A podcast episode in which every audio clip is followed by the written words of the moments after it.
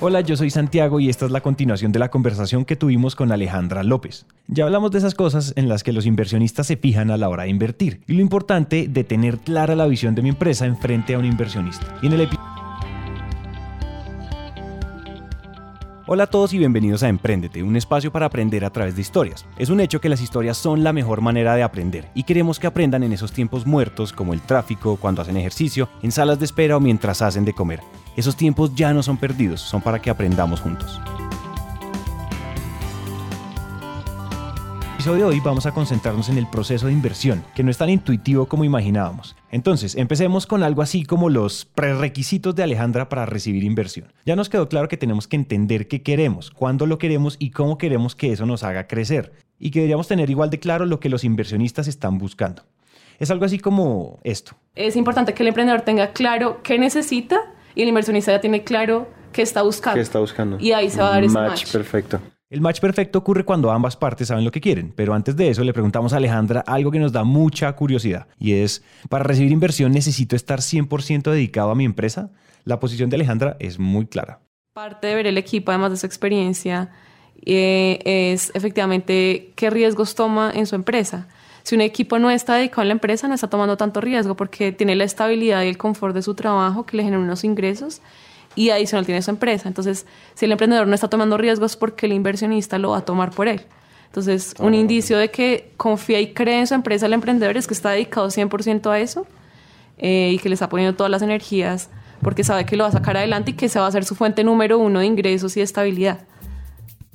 ¿En serio quieren que alguien invierta y asuma ese riesgo cuando ustedes todavía no lo han asumido por completo? Yo lo pensaría dos veces y es que es cuestión de coherencia. Entonces dicho esto, con tus objetivos claros y definidos y tu equipo metido 100%, comencemos el proceso de inversión. Lo primero que nos dijo Alejandra fue, la inversión sana ocurre con tiempo y sin afanes, así que abróchense los cinturones y tomen nota.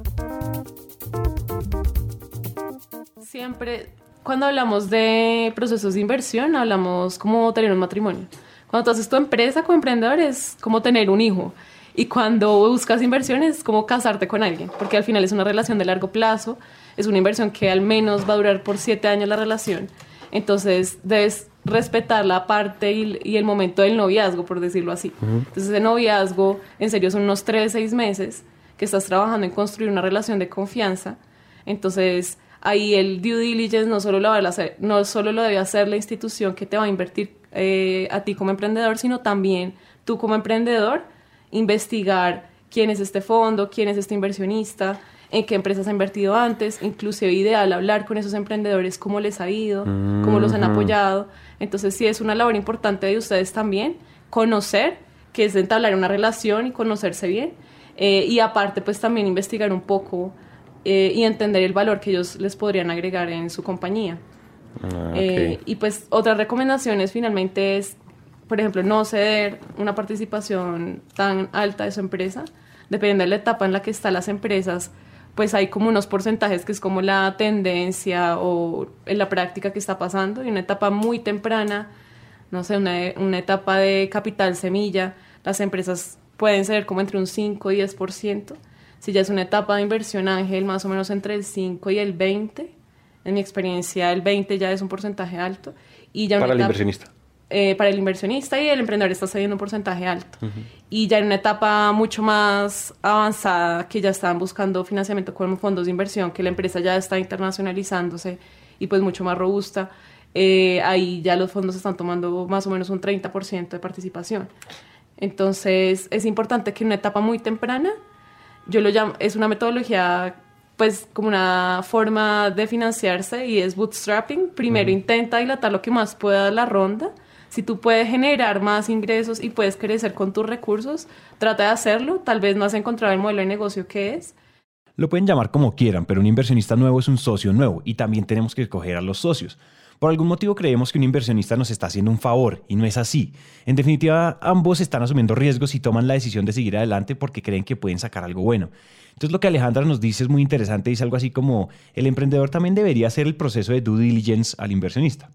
El due diligence es un proceso de investigación previa que los inversionistas hacen al emprendedor para comprobar si lo que se ha dicho es verdad y si efectivamente quieren invertir. Para Alejandra hay un match perfecto si ambos se conocen primero, se coquetean y se aseguran que hay química. Lo siguiente es más importante todavía. Si está en una etapa temprana y cree que todavía puede crecer sin entregarle participación a alguien, hágalo. Y solo cuando realmente lo requiera, busque inversión, pero no entregue mucha participación. Entonces no puede tener un inversionista participación mayoritaria en tu empresa porque pierdes el incentivo y la motivación de seguir adelante tu negocio. O sea, uno siempre debería poder tener la mitad más uno en la empresa. Sí, al menos, al menos, pero tienes que pensar en rondas futuras. Tú tienes la mitad más uno y estás hasta ahora en el primer año de operación.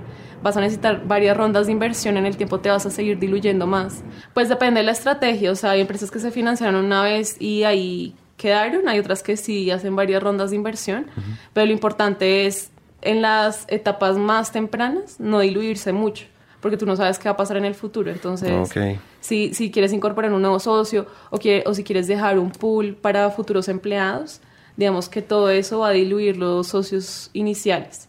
Entonces, sí hay que tenerlo en consideración al momento de tomar la decisión. Pues yo sé que es la premura de que necesitas capital para operar, eh, pero a veces es mejor dilatarlo un poco y tomar las decisiones como más en frío. Entonces ustedes se preguntarán, ¿cuándo estoy seguro que necesito inversión y cuándo no? De pronto la pregunta es, ¿Cuándo, estoy seguro eh, que necesito inversión y cuándo, cuándo no? Hay varias variables implícitas. Una es conocer muy bien tu historia. O sea, el que, y, aplica para todo, inclusive cuando estás validando tu negocio, la única forma de aprender de tu negocio es medir. Eh, medir el, cómo, ha sido el desempeño, cómo es, qué has logrado, y a la vez, a partir de esa información, puedes planear hacia adelante. Entonces, digamos que es importante esa estrategia cuál es tu visión de tu empresa en el largo plazo y eso es algo que se define inclusive desde el principio con los socios, o sea, o se debería, es el deber ser, mm. porque también inclusive entre los mismos fundadores puede existir ese roce de que alguno quiere vender en este punto, el otro no quiere, mm. entonces como que sí debes tener clara esa estrategia más de largo plazo eh, y finalmente eso te va a permitir ver efectivamente qué es lo que más se adapta a tus necesidades. Entonces, si por ejemplo es una empresa más familiar de crecimiento orgánico, es una empresa que tú quieres tener toda tu vida, pues vas a tener una estrategia de crecimiento como más pausada, orgánica, como con tus mismos ingresos vas creciendo paulatinamente, no te vas a endeudar mucho, no, no vas a buscar inversión. Entonces es un perfil muy distinto. Si quieres tener un crecimiento agresivo y ser el first mover que hablábamos en el mercado, que no entren todavía competidores, tienes que posicionarte muy rápido en el periodo del próximo año entonces, ese crecimiento acelerado sí va a requerir una inyección de capital muy fuerte y muy seguramente sí vas a necesitar inversión. Entonces, lo importante es detectar cuánta inversión necesitas y qué usos le vas a dar esa inversión. Porque un error muy común es levantar capital y gastarlo rápidamente. El crecimiento acelerado exige gastar rápido los recursos, pero tienes que planear cómo los quieres utilizar porque si no corres el riesgo que en seis meses vas a tener que levantar inversión. Recibir cualquier cantidad de capital sin tener claro cómo voy a invertirlo puede ser muy peligroso. Y eso de nuevo nos muestra que estos procesos de afán y con mucha urgencia de dinero pueden ser peligrosos. Entonces sigamos con el proceso. ¿Cómo nos preparamos? Pues mira, el proceso, como resumiéndote un poco el proceso, primero la etapa de selección, eh, que básicamente es un one pager. El emprendedor ahí es su hoja de vida. Esa hoja de vida tiene que generar un impacto inicial que es que a primera vista quien, quien prospecta a las empresas le llama la atención reunirse presencialmente con esa compañía. Entonces, digamos que esa hoja de vida, esa radiografía de la compañía, pues debe ser atractiva en términos comunicacionales y también en términos de resultado de lo que ha logrado la empresa. Ya después cuando llegas a una reunión presencial, digamos que pues tanto la persona como que selecciona las empresas como después un comité de inversiones Ahí sí se requiere más preparación y es tener un deck de inversión, que es básicamente una presentación, y abarcar todos los aspectos de la compañía, desde el modelo de negocio, el, tamaño de mercado, la solución, eh, la competencia, cuál es la propuesta. Entonces, la parte donde normalmente fallan las empresas es en ese alistamiento financiero y es de verdad conocer eh, la historia, entonces conocer sus flujos de, caja como mínimo eh, de, los de los años que lleva operando eh, conocer las métricas claves, los famosos eh, KPIs. Entonces, efectivamente, cuánto te cuesta adquirir un cliente, cuál es la vida de tu cliente. Eh, entonces, toda esa información es súper relevante. Y también tener clara la propuesta de inversión. Porque si estás levantando capital, debes saber cuánto necesitas y en qué lo vas a utilizar. y pues puedes sugerir, si ya eres más sofisticado como emprendedor, pues puedes sugerir, quiero que sea con deuda, quiero que sea con acciones. Entonces, sugerir instrumentos de inversión.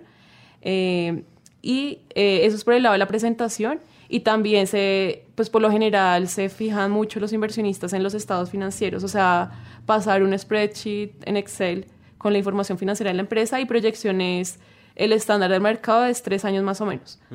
El primer año es probable que se cumpla, los otros dos pueda que no pase, pero ya proyectará más de tres años, ya es muy improbable que suceda. Entonces, tres años es como el, el estándar eh, y con esa información ya se puede iniciar un proceso pues, de negociación. Y aquí repetimos la importancia de prepararnos. No hay nada más sano que una empresa que conoce el comportamiento de sus números. Ya cuando está en más, una etapa más avanzada de la negociación, pues ya se empieza a hacer el due diligence y de verdad hay intención de inversión por parte de los inversionistas, ya se hace un due, diligence profundo, que es revisar la información legal de la compañía, revisar la información financiera, propiedad intelectual. Y ya con esos resultados, eh, finalmente pues ya se llegará a un acuerdo con los inversionistas. Eh, y lo importante también que deben saber es pues cómo se va a estructurar esa inversión, porque normalmente la puede poner un inversionista o puede ser entre varios, quién va a liderar la ronda, que va a ser finalmente la persona con la que ustedes van a tener una relación más cercana eh, y un acompañamiento. Entonces, esas son como las distintas etapas. Y aquí hago un pequeño alto y hago una pregunta. Aquí pasa otra cosa y es que, ¿quién decide cuánto cuesta mi empresa? ¿Hay alguna forma realmente objetiva para valorar una empresa? Alejandra nos dio la fórmula, pero nos contó que hay instrumentos de inversión que nos pueden quitar a todos esa incertidumbre. Pues son varios métodos de valorización, pero ya como para traerlo más como a la práctica, eh, digamos que depende también del instrumento de inversión. Entonces, eh, por ejemplo, hay instrumentos que te permiten dilatar la valorización. Por ejemplo, yo no sé cuánto vale hoy mi empresa, pero conversemos sobre eso en un año. Por ahora, entrégame el capital eh, entra, por ejemplo, con la forma de una deuda, tú pagas durante ese año unos intereses y en el momento que ya valorices, que es en el momento que haya, que se cumpla, digamos, un, un hito como inversión futura, una nueva ronda de inversión, ahí convierte el inversionista a la valorización de esa ronda. Entonces, eso te permite dilatar en cierta medida un, tiempo eh, la valorización de la compañía y sujeto a que cumplas algunos hitos en el tiempo. Yo soy más partidaria también, por ejemplo, de que se haga a través de eso eh, que se llama opciones reales, que básicamente es yo cumplo estos hitos y, en, y eh, en cada periodo en el que cumplo un hito me van inyectando el capital, entonces te lo van eh, amortizando, por decirlo así, en el tiempo, no te entregan todo el capital de una vez, sino durante ciertos periodos y sujeto a que cumplas ciertos resultados. Entonces, digamos que eso minimiza el riesgo para el emprendedor y para el inversionista especialmente, porque tú, tú de verdad vas demostrando que estás cumpliendo los resultados y con ese capital que te entra lo usas más eficientemente también como emprendedor. Definitivamente esto de la inversión no se trata de blancos y negros, hay un mundo de grises que son hasta más justos, pero siguiendo con el tema de la valorización, siempre será clave y central llenarnos de argumentos que soporten que valemos lo que decimos que valemos. Eh, pero lo importante de cara al emprendedor es sustentar muy bien su valor. O sea, hay una parte que, que es, tiene un respaldo numérico, flujos de caja, pues es una práctica más de la banca de inversión para empresas que tienen mucha historia. Una startup tiene un año, dos años. Eh, pero igual te dice mucho la estructura mental del emprendedor, o sea, si tiene claro qué ha logrado, para dónde quiere ir, más que sea... Es como más argumentativo, sí. Sí, o sea, no te va a decir efectivamente cuánto vale porque tú empiezas a modelar y a cambiar variables y eso puede variar mucho, pero sí te da una idea de, de cómo es esa visión que tienes de la empresa como emprendedor y si conoces bien cuál ha sido tu historia. Eh, sí es importante llegar con esos números, pero eso no, no, te va a dar el resultado de valorización. Entonces es importante también el emprendedor que sustente esos otros valores que a veces el, inversionista no conoce, que depende también mucho del equipo, de qué ha logrado. Eh, por ejemplo, si hay propiedad intelectual, eso también tiene bastante potencial a nivel de innovación. Entonces, ¿cómo justificar esas variables que también le agregan valor a tu compañía? Para mí se trata de medir muy bien y de buscar argumentos reales y convincentes de que nuestra empresa y su equipo y todo lo que les rodea valen la pena. Pero mucho cuidado, esto no se trata de volvernos tercos y arrogantes. Recuerden que la inversión es como una relación y a nadie le gusta salir con prepotentes. Tuve la oportunidad de ver empresas muy buenas, pero al final la soberbia, por ejemplo, del lado del emprendedor, si, si dices que tu empresa vale mucho y no tienes forma de justificar ese valor, no escuchas al inversionista, no ves también ese valor más en especie que te va a agregar, pues puedes quedarte dando vueltas por el ecosistema seis meses, un año buscando inversión y seguramente te quedas sin liquidez y nadie te va a invertir ese valor. Y son empresas que son muy buenas, con un potencial de crecimiento muy alto, pero también hay que saber aterrizar los números eh, y saber negociar como una negociación no solo basada en precios, sino también ver otros valores agregados que te pueden eh, incorporar en la compañía. Este episodio cada vez es más útil. Ahora, si nos vamos unos pasos más adelante, hablemos del proceso de lo que llaman el exit o la salida. El exit tradicionalmente se refiere al momento en que un inversionista vende las acciones que había comprado y capitaliza su rentabilidad. Sin embargo, en emprendimiento hay un exit adicional, que es el exit del emprendedor, y es simplemente el momento en que el emprendedor vende su compañía. Así sea o no un paso adicional, Alejandra nos habló de la importancia de alinear los objetivos desde el principio, con los socios y con los inversionistas que vayan llegando porque dentro de los cuatro que vimos no lo hablamos tanto y va alinear un poco la estrategia y es que el inversionista desde el día uno, y eso se trabaja mucho también en temas de educación porque muchos inversionistas tampoco lo tienen claro y deberían tenerlo más claro y es desde el día uno que yo entro en una inversión, debo saber en qué momento quiero salir y cómo voy a salir. Entonces el emprendedor, digamos que podría adelantarse a eso y desde que está haciendo la presentación inversionistas, mostrarle esas alternativas de éxito al mismo inversionista como mira, mi, mi producto tiene potencial de ser adquirido por esta empresa, que puede ser cliente o puede ser también comprador, adquiriente de mi compañía. Eh, o, por ejemplo, trabajar ya en una ronda A, B o C con el inversionista y con fondos de inversión. Entonces, si tu inversionista es un inversionista ángel desde el día uno que entra, pues tratar de crear esos lazos de valor entender qué se requiere o qué pide, digamos, un inversionista más avanzado en, de Venture Capital, una etapa más adelantada, eh, y trabajar en eso para lograr esos hitos, de tal forma que ya se anticipe y en el momento que ya se, se quiera hacer esa salida, pues ya, ya se ha trabajado en eso por, por un periodo de tiempo. Eh, hay varias formas de, de hacer el exit. Digamos que el IPO es un sueño, salir con acciones en el mercado, pero pero eso no es tan frecuente que se dé. Entonces hay que ver qué otras alternativas hay.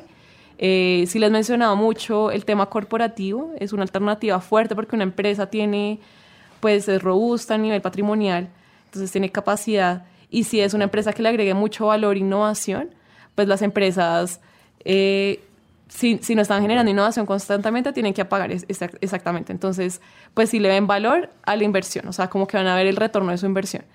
Eh, y por otro lado también existe la recompra de acciones. Entonces el emprendedor si cree tanto en el valor de su empresa, le dice, perfecto, tú inviérteme en este momento que necesito liquidez, eh, adicional necesito que me apoyes eh, pues con todo el componente smart de la inversión, con el componente en especie. Y en cinco años yo creo tanto en el valor de mi empresa que me interesa comprarte las acciones. Entonces esa, esa es otra opción también de salida para el inversionista. Ahí tienen, anticipen expectativas y caminen para lograrlas. Bien dicen por ahí, cuentas claras y chocolate espeso. Bueno, y antes de que se acabe este episodio no nos podíamos ir sin pedirle a Alejandra que nos resumiera semejante conversación en consejos, esta vez de lo que no debemos hacer a la hora de recibir inversión. Pongan mucha atención. Eh, por un lado, no afanarse, ya lo hemos hablado a lo largo del tiempo. Entonces no busques capital cuando realmente lo necesites anticípate a eso y búscalo desde antes.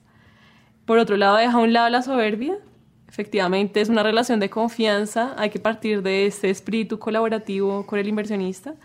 Eh, y digamos que no atacar, no defender tu punto de vista, sino efectivamente escuchar. Y eso es parte de lo que mira un inversionista en el equipo, es eso, qué tan mentoriable es el emprendedor. Si es una persona reacia, terca, son aspectos que van a influir en la decisión final. Y, y, esa decisión de inversión sí tiene un componente de intuición y básicamente te lo da la relación con el emprendedor.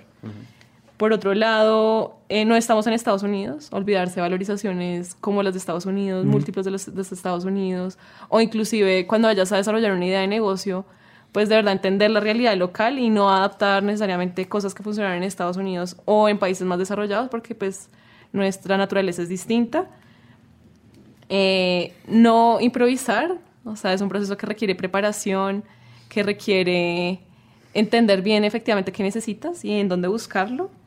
No dejar enfriar el negocio si ya estás en un proceso de negociación, puedes mostrar interés, ser proactivo, si te, te, van a hacer muchas preguntas en el due diligence, te vas a llenar de trabajo y muy seguramente vas a tener que parar por cierto tiempo tus operaciones tratando de, de entregar mucha información que te solicitan. Entonces, digamos que ser rápido, tener una respuesta rápida. Eh, no diluirse muy temprano, eso es totalmente, es súper clave, porque pues finalmente esa fue la motivación que te llevó a hacer tu empresa, entonces no perder control sobre esta. Eh, y no pidas NDAs, eso es súper clave. ¿Qué es el NDA? Un NDA es un Non-Disclosure Agreement, es un acuerdo de confidencialidad, entonces básicamente eso también muestra desconfianza hacia un inversionista. Y, y en el ecosistema emprendedor, digamos que a diferencia de, de otras industrias en los países de, de la región, se ve mucho el tema colaborativo y el tema de confianza.